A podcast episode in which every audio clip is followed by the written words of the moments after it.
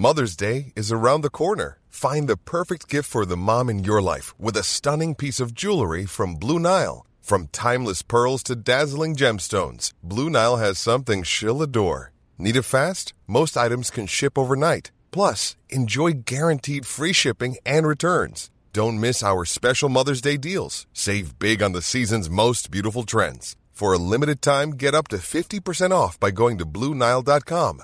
That's Bluenile.com. Queridos amigos de TED en Español, ahora que terminamos la novena temporada de nuestro podcast, queremos volver a compartir con ustedes algunos de los episodios que más nos gustaron.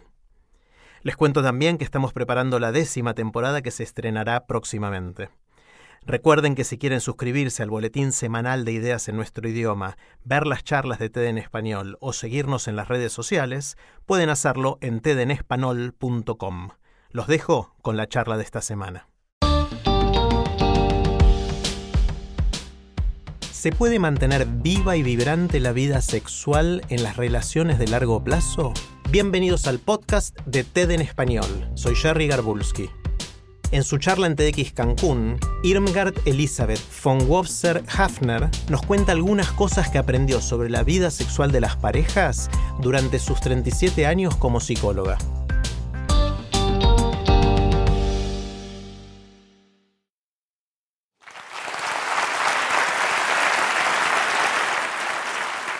¿Alguno les ha pasado? Yo me casé con el chico que conocí a los 16 años. Fuimos novios durante siete años y estuvimos casados casi 40 años. Alberto, a ti te dedico esta plática. Contigo aprendí de la pareja, del amor, de la sexualidad y del deseo. La vida con Alberto me ayudó a entender la importancia que tiene la pareja en la vida de todos los miembros de la familia. El trabajo con la pareja se convirtió en un reto profesional para mí. En 37 años he visto alrededor de mil parejas, muchas de ellas con problemas de sexualidad, algunas con problemas con el deseo, represión sexual, miedo a la intimidad, trastornos del deseo.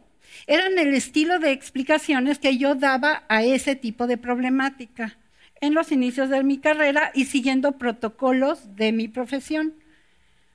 Pero explicar no es lo mismo que, o no necesariamente es lo mismo que construir soluciones.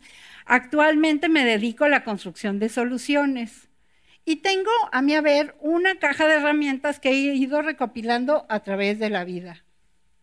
Por eso afirmo que no necesitas adaptarte a la insatisfacción sexual, puedes resonar sexualmente.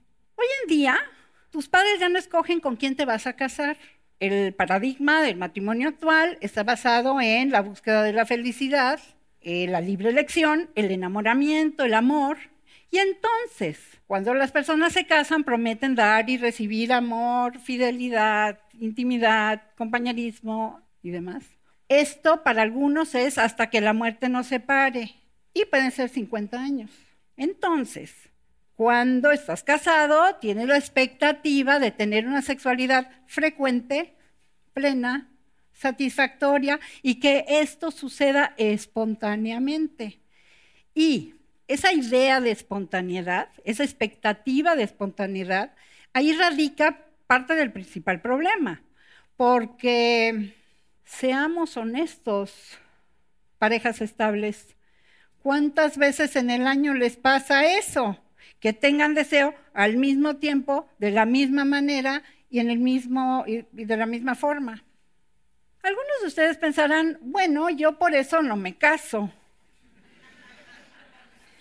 Y en efecto, existen otras alternativas al matrimonio o a la pareja estable, como son relaciones de infidelidad, swingers, poliamor, sexo virtual, masturbación en frente de pornografía y pueden ser más emocionantes con sus problemáticas para un siguiente TED Talk. Ya lo estoy preparando.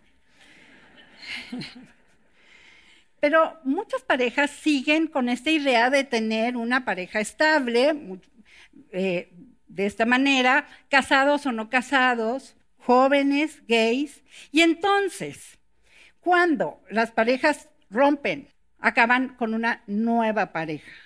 ¿Recuerdan el, dicho este de mismo infierno, diferente diablo? Las cosas se complican cuando miramos las reacciones, los, más bien las imágenes de las, del cine y de la televisión de parejas haciendo el amor con un deseo impresionante que acaban haciendo el amor en la mesa de la cocina, tirando objetos al piso o contra la pared arrancándose la ropa. Y entonces te puedes quedar pensando así como, bueno, ¿y a mí? ¿Por qué no me pasa lo mismo? O, es la química con la pareja lo que está fallando. Emily Nagotsky, una educadora sexual joven, talentosa, dice que alrededor del 75% de los hombres tienen en sus parejas estables este deseo espontáneo, vertiginoso, súbito, mientras que solo 15% de las mujeres lo tienen. Imaginen. Entonces tenemos una dinámica. estas cifras son predominantemente. Pero entonces tenemos una dinámica donde por un lado hay deseo, frustración, molestia, presión. Y del otro lado hay una sensación de, eh, espérate, de culpa, fastidio, y entonces, si esto se repite, pues la sexualidad se vuelve algo que más bien queremos evitar, porque es demasiado incómodo. Hoy les quiero dar tres herramientas para trabajar con esta dinámica molesta. Primera herramienta, detectar y hacer construir el deseo responsivo. ¿Les ha pasado que van al que los invitan al béisbol o al cine o a una o a nadar o a una fiesta y les da toda la flojera de ir, pero que ya estando ahí la pasan bien?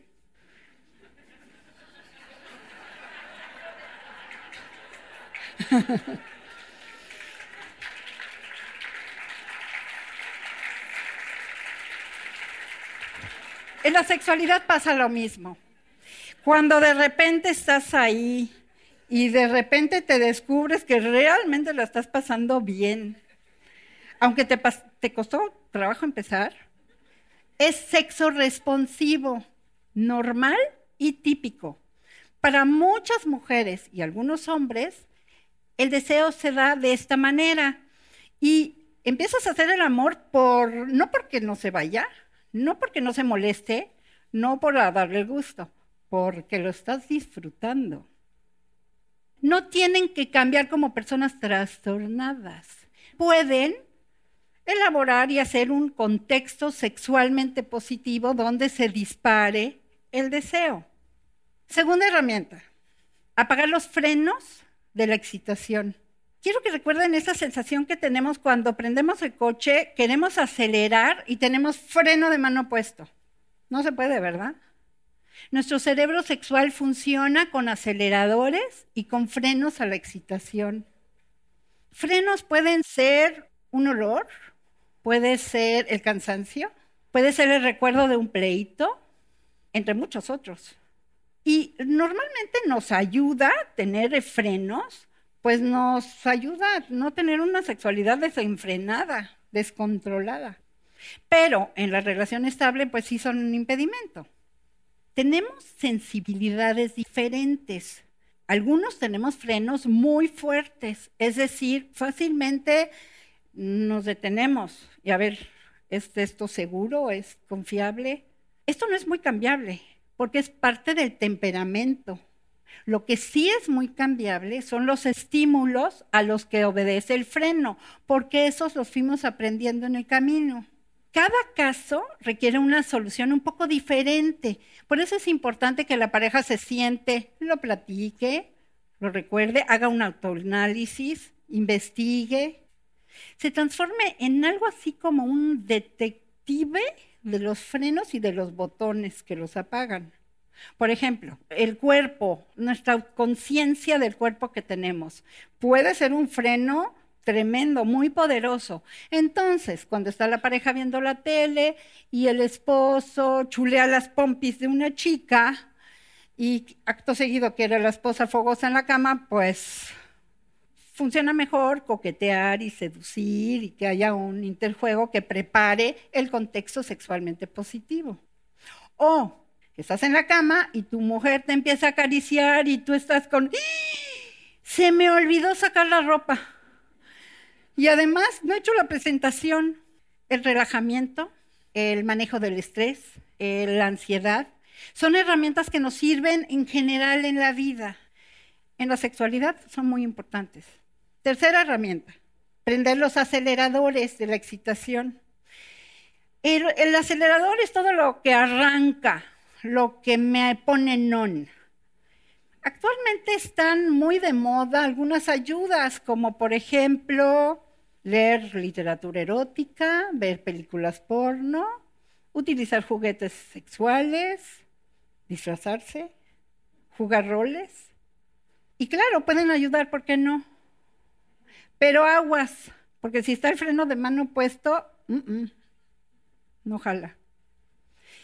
Quiero darles hoy dos ideas. Como somos muy variables y nos gustan cosas muy diferentes, es muy importante tener un consenso. Es decir, entre, adultos todo se vale, siempre y cuando sea consensuado. Y les doy dos ideas.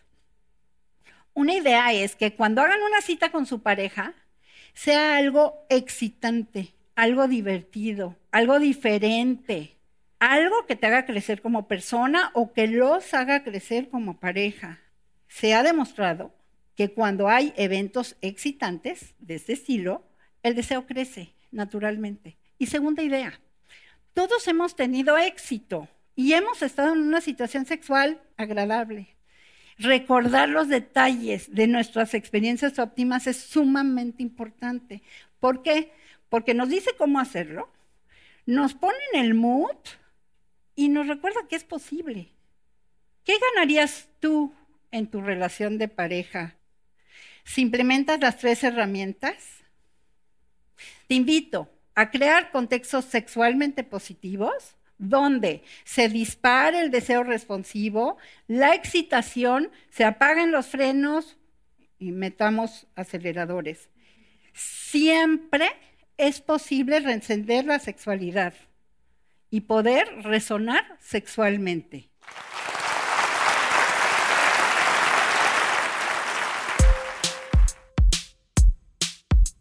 Si te gusta TED en español, la mejor manera de apoyarnos es compartiendo el podcast con tus amigos.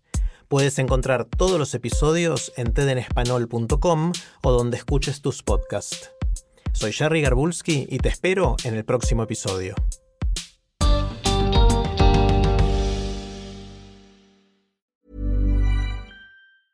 Hi, this is Matt and Sean from Two Black Guys with Good Credit. If you own or operate a business, whether it's a local operation or a global corporation, partnering with Bank of America could be your smartest move. By teaming with Bank of America, you'll enjoy exclusive digital tools, award winning insights, and business solutions so powerful you'll make every move matter. Position your business to capitalize on opportunity in a moment's notice. Visit bankofamerica.com slash banking for business to learn more. What would you like the power to do? Bank of America, NA, copyright 2024.